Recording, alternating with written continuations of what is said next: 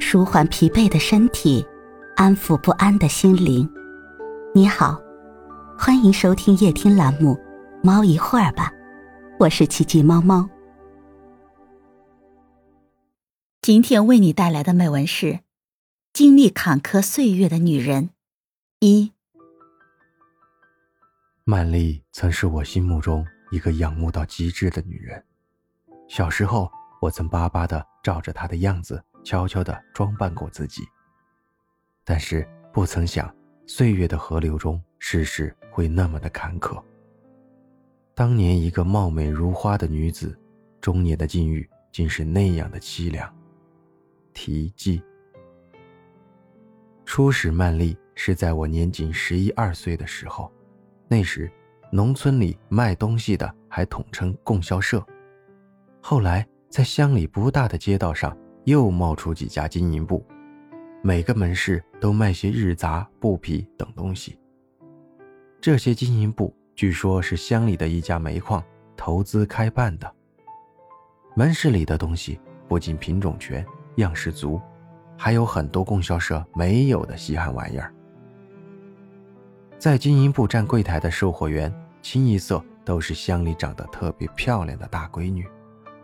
那些女孩。个个身姿高挑，皮肤白皙，一头长长的乌发下，扑闪着两只弥漫着青春娇美、羞答答的大眼睛。有一次，我拿几角钱去买糖时，恰逢曼丽接待的我。当时她穿一件玫瑰红的鸭绒袄，一条紧裹着臀部的黑色尼龙裤子，她的齐腰长发还烫一头特洋气的大花卷。虽然当时农村人一般戏称这种当时流行的烫发发式为“羊羔毛”，但是不得不说的是，这羊羔毛长在曼丽头上时，却着实为她增添不少时尚的青春气息。后来，没想到曼丽竟然摇身一变，成了我二伯家的嫡亲媳妇儿。二伯家的俊凯表哥本来早定的有一门亲事，不成想。那女孩出去经商几年后，嫌弃俊凯表哥空长个好看的模样，实质上却没有半点挣钱的本事。不顾定亲几年的事实，坚决与俊凯表哥退亲。俊凯表哥退亲后，别人又为他介绍看似青春靓丽的曼丽。也许是赌着一口气吧，二伯年底就吹吹打打，让他们二人成了亲。得知俊凯表哥娶的是街上经营部的曼丽时，我心里特高兴。他们结婚那天，走亲戚的我钻在人群里，越看漂亮的曼丽越顺心。心想自己长大后要有曼丽一半漂亮就好了。没想到刚过没几天，我到姑姑家串亲戚，大冬天坐在煤火边，一边暖着手，一边喜滋滋地说。俊凯表哥这次可是找了一个打着灯笼都难找的漂亮媳妇儿。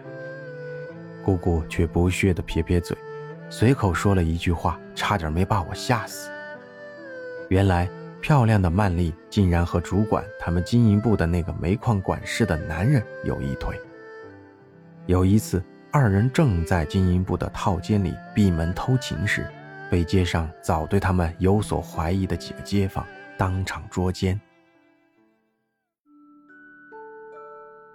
今天的分享就到这里了，欢迎关注、订阅、分享、点赞，一键四连，也欢迎评论区交流互动哦。祝您晚安，我们明天再会。